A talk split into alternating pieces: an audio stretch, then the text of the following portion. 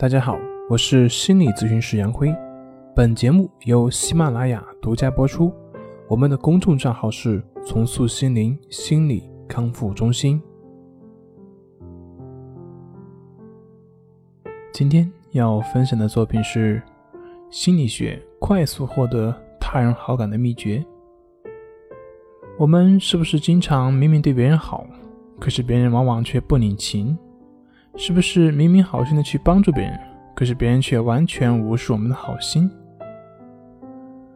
不知道这些情况你是不是有遇到过呢？比如说，像父母明明是为了孩子好，为了让孩子能够更好的成长，教孩子这些不要这样，那些不要这样，可是呢，孩子却偏偏不会去听你的。伴侣明明是为了关心自己，可是自己偏偏就非常的不耐烦。明明为了心爱的女孩可以义无反顾，可是最后却似乎都不能博得她的芳心，为什么呢？为什么我们明明是为了别人好，可是他们却总是感受不到我们对他的好呢？今天，那我就教大家一个人际交往的绝招，怎么样能够获得别人的好感？大家去想一想这个场景。如果你在一个售后部门上班，这个时候有一个顾客过来投诉，说我刚买的东西不能用，是坏的。那么这个时候你是那个售后员的话，你会去怎么样去安抚客户呢？我想有一部分人会这么说：不会呀，发货之前我们都仔细检查过的呀。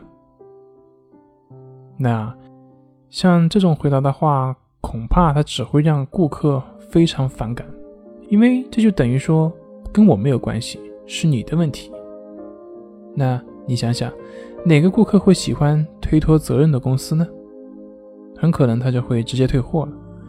那么还有一部分人可能会说：“那这样，你拿过来，我们看看，如果是我们的问题呢，我们给你换。”这种回答已经是在事上去解决了，但是顾客的心里还完全没有过去。也许这次就算了，可是呢，下次呢，很可能就不会再来你这里做这个生意了。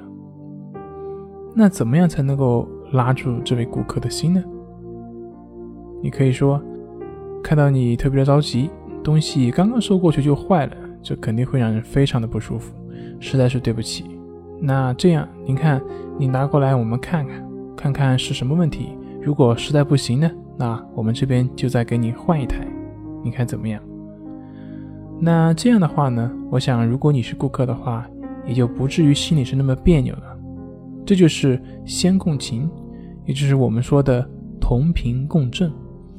同频之后才能共振，也就是认同对方的感受之后，才是交流的基础。我们一般人都习惯于目标导向，特别是男性，都是以解决问题为主。比如说，小孩心爱的猫丢了，在那里伤心的哭，很多家长就只是过去说不要哭了，不要哭了，甚至呢会训斥孩子，或者说那妈妈给你再找一找，实在不行再买一只。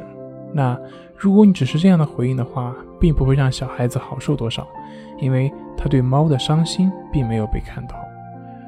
但如果这个时候你说妈妈知道你丢了小猫很伤心也很难过，那妈妈也非常难过。那你这样说的话，小孩就会好受一些，以为你这就同频呢，小孩子也就愿意跟你说，也就愿意听你说的。这个时候，然后你再看看有没有什么其他的办法，那么这样小孩也就会乐于接受。其实生活中的其他事情也都是这样的，只有先同频才能共振。妻子抱怨说上班太累了，丈夫说那你就别上班了，这肯定就会吵起来。如果说是啊，又上班又带小孩，你为这个家付出太多了，你真是不容易啊。那么你这样说的话，这个事情就过去了。所以，交流的秘诀是什么呢？就是放下我们的评判，只是去回应对方的感受。做到这一步，你就已经成功了百分之八十。但是很可惜的是，在现实的生活中，一般人都是忽略了感受，直接去评判，直接去解决问题。这也就是为什么在生活中很多的交流难以达到效果的根本的原因所在。好了，今天就分享到这里，咱们下回再见。